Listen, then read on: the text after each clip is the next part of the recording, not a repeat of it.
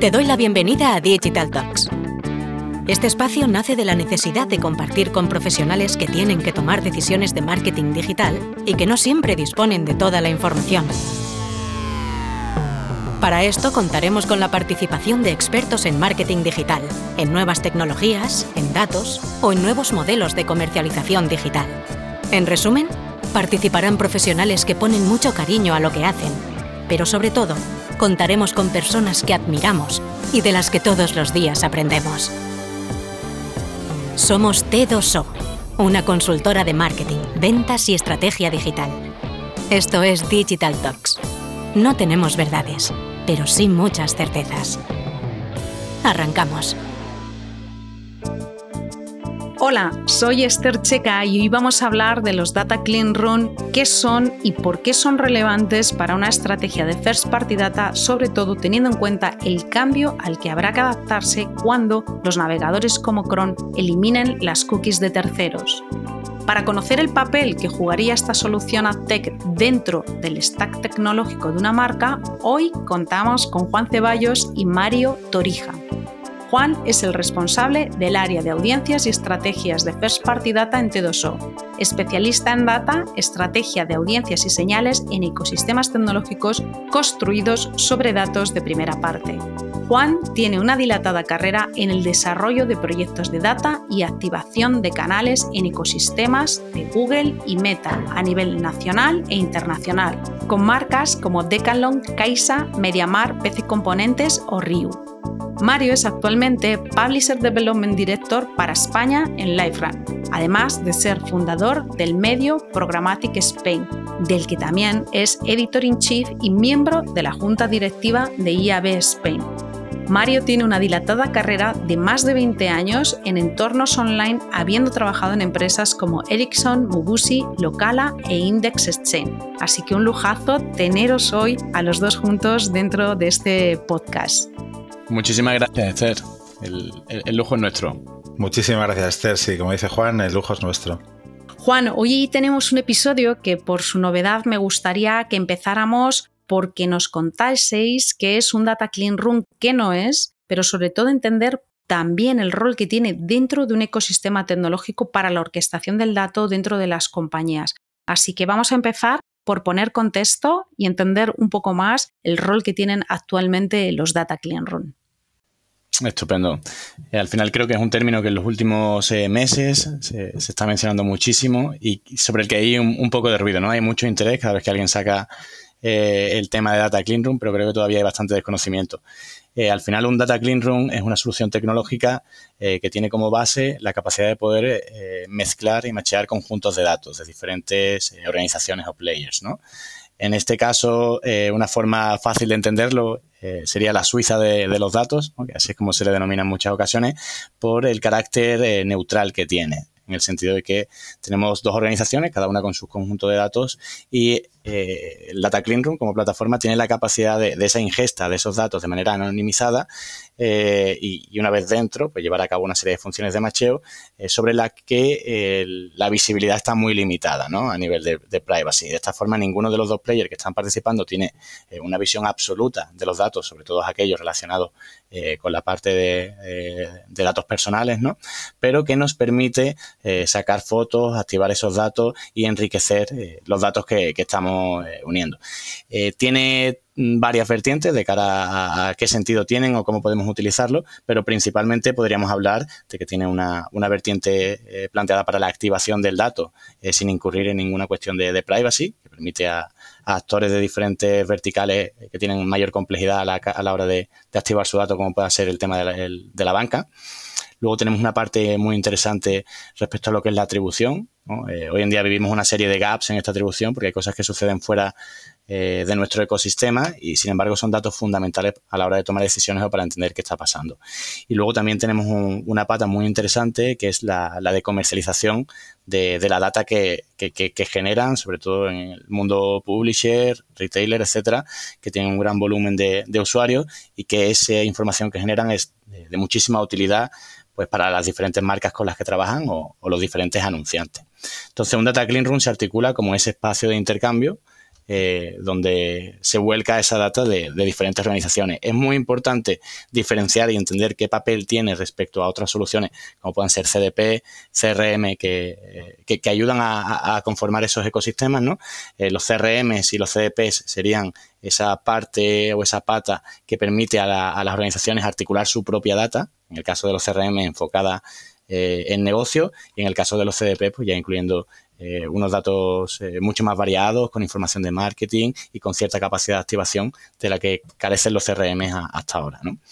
Y, el, y el Data Clean Room en ese ecosistema pues sería el punto de conexión entre los diferentes Wallet Gardens, que serían estas estructuras que, creamos a través de, de nuestro CRM y nuestro CDP con toda nuestra first party data para conectarnos a otros eh, que hayan hecho lo mismo que nosotros, ¿no? Y es especialmente clave en este momento por las dificultades que, estamos encontrando con la desaparición de, las cookies de terceros, ¿no? En esa evolución hacia unos ecosistemas súper eh, ricos y, con plenas capacidades en First Party Data, la capacidad de apoyarnos en la data de, otros players eh, es muy importante, ¿no? Dentro de este proceso de adaptación. Muy bien, muy, muy claro, Juan. Además, yo creo que me ha gustado la puntualización que has hecho también para diferenciar de otro tipo de soluciones que ahora mismo hay en el mercado, como pueden ser los, los CDPs o incluso los DMPs. Eh, Mario, ha dado una definición muy buena, Juan, pero me gustaría que también que dieses tú ese punto de, desde LiveRAM, cómo interpretáis o cómo definís este tipo de soluciones. Sí, bueno, más que desde el punto de vista LiveRAM, es desde un punto de vista educacional. A mí me gusta mucho toda la parte educacional. Entonces, bueno, en la investigación científica o en la fabricación, una sala limpia es un entorno que es estrictamente controlado para reducir el nivel de contaminantes que pueden poner en riesgo ciertos trabajos que son delicados. Entonces, una sala limpia de datos, una data clean room, es algo muy similar.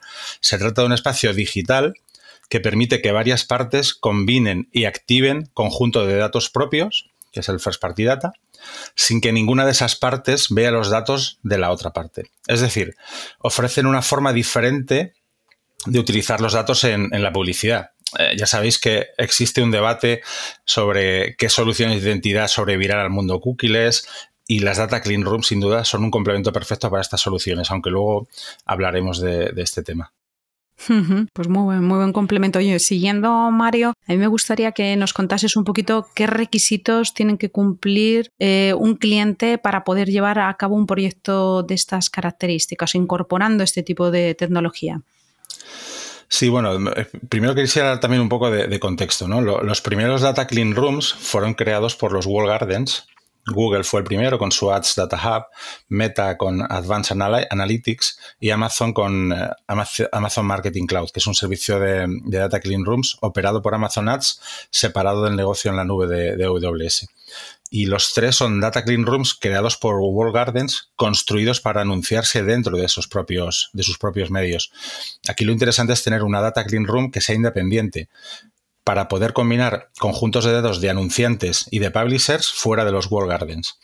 La idea es que los principales vendedores de publicidad directa, que son los publishers y los anunciantes, puedan beneficiarse de la coincidencia de ideas basada en la privacidad sin dejar de aumentar sus propios datos de CRM o de identidad. Em, los data clean rooms independientes están estrechamente ligados a lo que son los medios programáticos. Entonces, para poder cumplir los dos pilares de la programática, que no son otros que las leyes de protección de privacidad y lograr el ansiado addressability o direccionabilidad, los anunciantes necesitan una tecnología similar a la de la Data Clean Room en su lado. Eh, yo siempre digo lo mismo, que los Data Green Rooms son en 2022 lo que los CDPs fueron en 2019. Todo el mundo habla de ellos, pero no necesariamente saben de, qué están hablando. Y una de las, de las mayores incertidumbres o de las mayores razones que hay para esto es que eh, no existen unas, eh, unas reglas claras de cómo deben funcionar. A pesar de que IAB tenía un poco el encargo de, generar estas reglas, ha sido IAB Tech el que ha generado esa guía. En julio, de hecho, ha sacado la última especificación, el IABT Club, eh, una guía definitiva sobre qué son las Data Green Rooms y lo que dice es que deben ser interoperables. Y para ello ha sacado un documento sobre activación de audiencias privadas que se llama OPJ, aunque bueno, eso es demasiado eh, técnico como para, para meternos en, en esto, ¿no? Estupendo, Mario. Eh, mm, Juan, mm, continuando y, viendo que hoy en día existe un reto muy importante a la hora de medir lo que sucede fuera del entorno de los diferentes players y que se producen bastantes gaps en la medición, ¿Cómo puede ayudar un Data Clean Room a esto? Al final, eh, esto que comentas es una de las problemáticas principales que, encontramos hoy en día y es que eh, tenemos la capacidad de medir todo aquello que sucede en nuestros propios espacios, pero hay una parte muy importante de, negocio ¿no? que sucede eh, fuera de, nuestros espacios digitales y, en los que tenemos controlados y podemos generar esa data. poniendo como ejemplo el mundo del retail, ¿no? que creo que, es bastante fácil entenderlo ahí, pues al final hay una serie de productos que se venden en un espacio que no tenemos la capacidad de pixelar, etcétera, ¿no? Por lo tanto, tener esa foto de, todo el proceso de venta, de todo el funnel, es prácticamente imposible hoy en día con estas limitaciones. Los Data Clean Room nos ofrecen eh, eh, la capacidad de poder conectarnos con, esos retailers, por ejemplo, que venden nuestra data y, a través de la información que ellos tienen ya de sus usuarios, de cómo se comportan, de las conversiones que se producen, podemos machearla con la información de, los usuarios que, estamos impactando, ¿no? Por poner un ejemplo así bastante bajado. Entonces, de esta manera, eh, gracias a, la anonimización que, y todo el control que comentaba Mario que existe en, estos espacios de Data Clean Room, eh, es mucho más fácil por la parte del retailer o, del player que tenga esa información que a ti te interesa como negocio, pero a la que no tienes acceso, que se preste a, llevarlo a cabo, ¿no? Por toda la facilidad que da para no incurrir eh, con todas las normas de privacidad. Entonces, de esta manera podríamos machear nuestra data con la eh, de aquellos que sí que están midiendo eso que quiero saber y poder llegar a esas conclusiones. Es importante entender que de una manera agregada, lo que nos va a ayudar muchísimo a saber, oye, qué peso de mi negocio, de mi inversión está afectando eh, en los diferentes retailers, cómo se relacionan mis usuarios con, estos retailers y, tener la foto completa de, lo que sucede. Y esto creo que, empodera por dos partes. Empodera a las marcas que quieren saber, pues lo que hemos estado comentando, que qué sucede con esas conversiones, con esos impactos, etcétera. Y luego creo que empodera también muchísimo a los retailers, porque les permite justificar y relacionarse de una manera mucho más eh, cercana y transparente eh, con, los diferentes anunciantes ¿no? con los que trabajan. Este ejemplo de, retailer se puede llevar a, cualquier otro, a cualquier otro campo. siempre que haya otro player que tenga interés en, la data que tú estás generando a través de Data Clean Room, podemos llegar a un acuerdo de colaboración y, tener esa, visibilidad que a día de hoy nos falta. Aprovechando que Mario, que ha hecho referencia Juan a, la industria del retail, al vertical de retail, y viendo el desarrollo que está teniendo este, este sector, dentro de LiveRun se encuentra en vuestra hoja de ruta esta, esta industria y sobre todo aquí me gustaría mucho, si es posible, contar con algún caso de éxito eh, que nos pudieseis comentar para entender cómo está afectando al retailer el uso de esta tecnología. Sí, me, alegra mucho que me hagas esta pregunta porque es que las Data Clean Rooms son una de las piedras angulares del retail media. Eh, en una sala limpia de datos, como ya ha comentado antes Juan, intervienen básicamente cuatro componentes. Los datos, eh, first party data proveniente de participantes, que en este caso puede ser un retailer o, un CPG. El proceso de enriquecimiento y conexión de datos, aquí es donde los conjuntos de datos de dos o más partes se comparan de forma individual y luego se enriquecen utilizando proveedores externos. También es donde, entra en juego el gráfico de identidad, que estará pseudo eh, anonimizado a través de un ID que no puede vincularse a, los datos personales directamente identificados de un consumidor. Luego hablaremos un poco más de, este tema. El análisis de datos o la analítica, dentro de una sala limpia de datos se incorporan datos cifrados que se pueden utilizar tanto para medición como para atribución. Y actividades de marketing. El último más importante componente es utilizar los resultados de la, de la Clean Room para ejecutar actividades de marketing como creación de audiencias, Customer Insights, determinación del alcance y la frecuencia, análisis de campañas, análisis del Customer Journey y todo esto es lo que hace Safe Haven, que es la, Data Clean Room que tenemos en, en LiveRamp. Es decir, tenemos una herramienta que la utilizan tanto el publisher como el anunciante para poder gestionar campañas me preguntabas por un caso de éxito y en España, no sé si habéis oído que tenemos a Carrefour. Hay un, montón de empresas, especialmente CPGs, que están utilizando la data de Carrefour para poder correr campañas tanto en entornos de Wall Gardens como de, Open Internet. Entonces, eh, te podría decir muchas marcas, pero básicamente es eso, empresas de CPG que utilizan la data de Carrefour para, para poder correr campañas. Muy bien, muy bien, buen ejemplo. Juan, ¿ahí algo, apuntarías algún elemento más, algún punto más? Sí, bueno, simplemente resaltar que me parece súper interesante entender que, afecta a diferentes niveles, lo que ha comentado Mario. Oye, por una parte el tema de atribución y de medición, que era el gap del que, comentábamos antes, ¿no? Y luego que no se nos olvide esa parte tan importante de activación, ¿no? Un, data clean room no solo nos va a permitir entender qué es lo que está pasando y, observar la data, sino que la, idea... Eh, o uno, uno de los sus principales puntos fuertes es que tenemos luego capacidad de activar ese dato y a nivel de audiencia es súper potente. Me parece que el caso, eh, por ejemplo, que, comenta Mario de un Carrefour, oye, Carrefour tiene un conocimiento muy profundo del comportamiento de consumo de sus clientes eh, es súper interesante esa información para las diferentes marcas que trabajan con ellos. Eh, muchas veces creo que, esa fase de adquirir nuevos usuarios es de lo más difícil que hay para cualquier compañía, ¿no? aumentar su volumen de negocio y trabajar con un dato ya muy enriquecido de cómo se comporta un usuario y que consuma algo relacionado con, tu marca, o pues, en el caso de la cerveza o de cualquier producto, y tener audiencias eh, de ese tipo es súper poderoso, sobre todo para esa fase de, de prospecting y de adquisición de nuevos usuarios. Y me parece que, eso es algo que tenemos que tener en el radar, porque a veces eh, pensamos mucho en la parte de medición y, de atribución, pero la capacidad de activar algo lo vamos a ver directamente en esos departamentos eh, de, paid media y de marketing, lo vamos a ver en los resultados que tenemos, ¿no? Y eso que, no, que nos solicitan a todos, que bajen los CPAs, que aumentan las conversiones, etcétera, y creo que por ahí es especialmente poderoso también. Pues voy a inevitable que os haga referencia a la parte del mundo cookies o a eh, la, limitación que va a tener o que vamos a vivir con esa parte de no tener un identificador eh, universal y la complejidad que esto supone desde un punto de, la activación de datos de primera parte que se vuelve pues a veces bastante, bastante complicado. ¿Cómo soluciona esto LiveRun?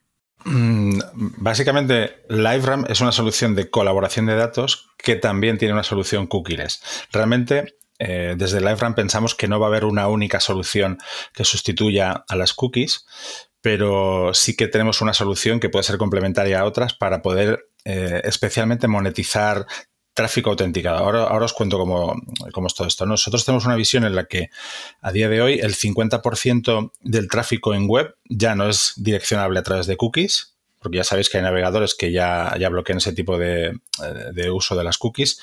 Y el más grande de todos por market share, que es Chrome, eh, ya ha dicho que a partir del 1 de enero va a empezar a quitar el 1% y así paulatinamente para llegar a julio de 2024 y no se va a poder hacer seguimiento a través de cookies en, en navegadores web. Eh, esto también está pasando en la parte de aplicaciones, porque tanto Apple como Google ya bloquean el IDFA, que es el identificador para anuncios en, Apple, y el GID de Google, con lo cual tampoco se va a poder hacer seguimiento de usuarios en entornos app. Y la gran mina de oro que se supone que va a ser el Connected TV está pasando lo mismo. Tanto Google con una solución que tiene y, Apple con eh, tiene otra solución muy parecida para bloquear las direcciones IP y con lo cual tampoco se va a poder hacer seguimiento en, en Es decir, al final estamos viendo que se está perdiendo eh, la posibilidad de targetear usuarios con cookies en todos los entornos, ya sea en web, como en app, como en Connected TV. Esto lo que está haciendo es que al final los anunciantes se quedan sin esa posibilidad de poder hacer campañas targeteadas y los publishers también. Con lo cual, eh, desde LiveRAM se ha buscado una solución para poder hacer este tipo de cosas. ¿Qué ocurre? Que tradicionalmente los wall gardens, eh, nacieron ya con, una, con, algo innato, ¿no? algo en su ADN, y es que para poder entrar en sus propiedades tienes que introducir el email, es decir, eh, un Facebook, un Instagram, Twitter, cualquiera de, estas, de estos uh, wall gardens te piden el, el, email para poder entrar a sus propiedades. Y esto lo que les ha permitido es poder hacer marketing basado en personas y no marketing basado en cookies. Eh, algo que es brutal porque se llevan no solo la gran parte del, consumo de tiempo en, Internet, sino lo más importante que es la inversión. Se llevan cerca del 70% de la inversión. Entonces, ¿qué ocurre? Que cuando desaparezcan las cookies, los publishers pueden tener un problema porque no van a ser capaces de, llegar a los usuarios. Entonces, por eso LiveRAM lo que hace es eh, generar una solución que le permite monetizar a los publishers el tráfico autenticado para poder hacer marketing basado en personas y no marketing basado en cookies. Es decir, la solución cookieless de LiveRAM es una solución para el tráfico autenticado. Se llama Ramp ID, bueno, realmente viene de ATS, pero realmente es eh, Ramp ID. Os explico muy brevemente cómo funciona. Cuando tú introduces una dirección de email en una página web, hay un JavaScript que captura ese, ese email, lo hasea le ponemos un segundo nivel de, protección porque le añadimos lo que se llama hashing and salting, es decir, añadimos sal y pimienta para que ese, ese hash sea mucho más difícil de, desbloquear, por decirlo de alguna forma, y lo metemos en un envelope, en un sobre, junto con el consentimiento del usuario, súper importante, y el expiration time, que suele ser típicamente 30 días. Y este envelope es el que metemos dentro del flujo programático. Tenemos acuerdos con más de 80 SSPs y 80 eh, DSPs a nivel mundial, con lo cual al meterlo en el flujo programático lo metemos al SSP y el SSP ya se encarga de distribuirlo entre los distintos DSPs con los que se tenga acuerdo. Es decir, la solución del LRAM lo que hace es introducir en el flujo programático eh, un, identificador sobre el tráfico autenticado de, un, anunciante. Y esto mismo lo hacemos en, la parte del anunciante. Es decir, los anunciantes también trabajan con nuestra tecnología, por eso es mucho más sencillo trabajar eh, en una data clean room que puede ser Safe Haven de LiveRun porque tenemos el ID en los dos lados, en la parte de anunciante y en la parte de publisher, con lo cual hacer el data matching es muchísimo más, más fácil. Eh, a tu pregunta inicial, no va a haber una única solución frente a la, desaparición de las cookies, va a haber distintas soluciones que sean complementarias. Eh, pero bueno, la nuestra pensamos que es una solución bastante potente. Juan, para ir cerrando y tratando de hacer un recap de todo lo que hemos visto y entendiendo que en el mercado, eh, sobre todo cuando bueno, pues una marca como T2O o una solución como la plataforma LiveRun se acerca a las marcas, encontramos que hay diferentes niveles de necesidades a nivel de datos. Eh, ¿Dónde creéis o dónde crees que los Data Clean Room tienen una mayor fuerza a la hora de ofrecer soluciones? Sí, pues eh, al, final es lo que hemos ido tocando a, lo largo de toda la conversación, ¿no? Y me parece eh, súper interesante que, quede claro que, el Data Clean Room afecta a, todos los niveles prácticamente de, cualquier proceso de data en, una compañía, ¿no? Eh, partiendo de, la parte de, activación, como hablábamos antes, pues esa comunicación con los World Gardens, un, un, Meta, un Google, ¿no? Que tenemos dificultad para enviar esos hash mails, pues podemos hacerlo de esta manera sin compartir ningún tipo de datos directamente con ellos, lo cual pues levanta muchísimas limitaciones. Luego, por otra parte, la, eh, todo lo que es medición, atribución, incorporar un flujo de datos que no forma parte del nuestro propio para poder ver qué sucede eh, y de ahí sacar temas de dashboarding, eh, incluso planificación de medios, etcétera, ¿no? Después hay una parte que, me parece súper importante, eh, tanto para mundo publisher como para mundo retail, y es que tienen audiencias de gran valor y el poder monetizar estas audiencias es bastante clave, que es algo de lo que también hablaba Mario, ¿no? Con todo el ecosistema de programática. Y luego, por otra parte, el enriquecimiento. Es decir, tú ya tienes un dato que comparte cierto, cierta naturaleza con el dato que tiene el, otro actor, poder enriquecerte de todo aquello que, tú no tienes, ¿no? Pero incluso a nivel de audiencia, a nivel de sacar un, dashboard para entender cómo se comporta eh, tus diferentes segmentos y tus diferentes audiencias eh, en otros espacios que no son los tuyos. Entonces lo dividiría en todo lo que es la parte de activación, la parte de enriquecimiento, medición y monetización, además como una línea de negocio, que creo que es especialmente poderoso. Oye, Mario, y aquí para cerrar contigo, ¿dónde crees que existe un margen de mejora y sobre todo dónde están ahora mismo los stoppers? Sí, yo creo que el, principal stopper es el desconocimiento, ya que aunque las data clean rooms son un tema muy candente, no existen desde hace mucho tiempo. Entonces, bueno, para intentar quitarnos todos estos stoppers, creo que tenemos que tener en cuenta los siguientes aspectos. Eh, el primero es que los datos con los que trabajamos deben estar en un estado utilizable para utilizar una data clean room, primero debes poner en orden todo tu centro de datos. Y esto no es una tarea ni rápida ni fácil para muchas empresas, especialmente si los datos se encuentran en distintos silos. Después tienes que encontrar los partners adecuados. Eh, elegir una data clean room y los socios con los que trabajar puede llevar tiempo, incluso si cuentas con la total aceptación de los miembros clave dentro de tu organización. Es decir, una data clean room no es solo para el marketing. Tienes que tener a todo el mundo alineado. Después intervienen todas las preocupaciones a nivel de privacidad y seguridad.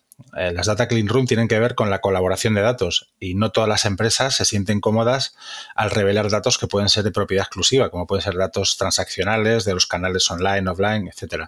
Por esto es muy importante educar a diferentes equipos dentro de una empresa porque esto puede llevar tiempo. Y a medida que las tecnologías eh, que mejoran la privacidad se generalicen, las preocupaciones sobre privacidad y o seguridad también se reducirán. Eh, no hay que olvidar que estamos hablando de algo que puede ser restrictivo Y me explico, los equipos de Data Science de la mayoría de los ah, retailers se sienten cómodos navegando por las herramientas necesarias para impulsar las tareas analíticas, desde el punto de vista de clientes potenciales hasta el modelado del Customer Journey y la medición del performance del canal. Pero dado que las Data Green Room deben crear un entorno protegido para permitir el descubrimiento de los conocimientos necesarios sin permitir la exposición o la reidentificación de los datos de los consumidores, se crean restricciones que a menudo impiden el acceso a otras herramientas para gestionar la, seguridad del análisis de datos, etc. Entonces, bueno, estos son un poco los, los stoppers que, yo veo. Y, como comentaba antes Juan, yo creo que el, key de la cuestión aquí es eh, no dejéis las cosas para el final. Yo siempre digo lo mismo, eh, aunque todavía tengáis cookies de tercera parte en algún navegador, eh, no dejéis las cosas para el final, no esperéis a que se vayan las cookies para poder empezar a pensar en tecnologías de identificadores que puedan ayudaros a monetizar el tráfico que no vais a poder monetizar. Y también os animo a que empecéis a, utilizar las data clean rooms para que veáis que es mucho más sencillo de lo que os hemos podido contar, porque aunque lo hemos intentado hacer de una forma muy educativa, no deja de ser tecnología que utilizamos muchos palabras y que puede parecer un poco de, eh, complicada de utilizar, pero para, nada, es algo súper, súper sencillo. Pues muchas gracias, Mario, por el cierre. Yo creo que lo habéis explicado fenomenal. Yo creo que es uno de los podcasts más didácticos que hemos, de hecho, desarrollado sobre una tecnología razonablemente emergente, como estabais comentando, y yo creo que ha quedado bastante claro cuándo utilizar una solución de estas características, pero sobre todo entender la utilidad que tiene sobre todo al entorno al que vamos abocados de esa parte de visibilidad con las cookies de terceros.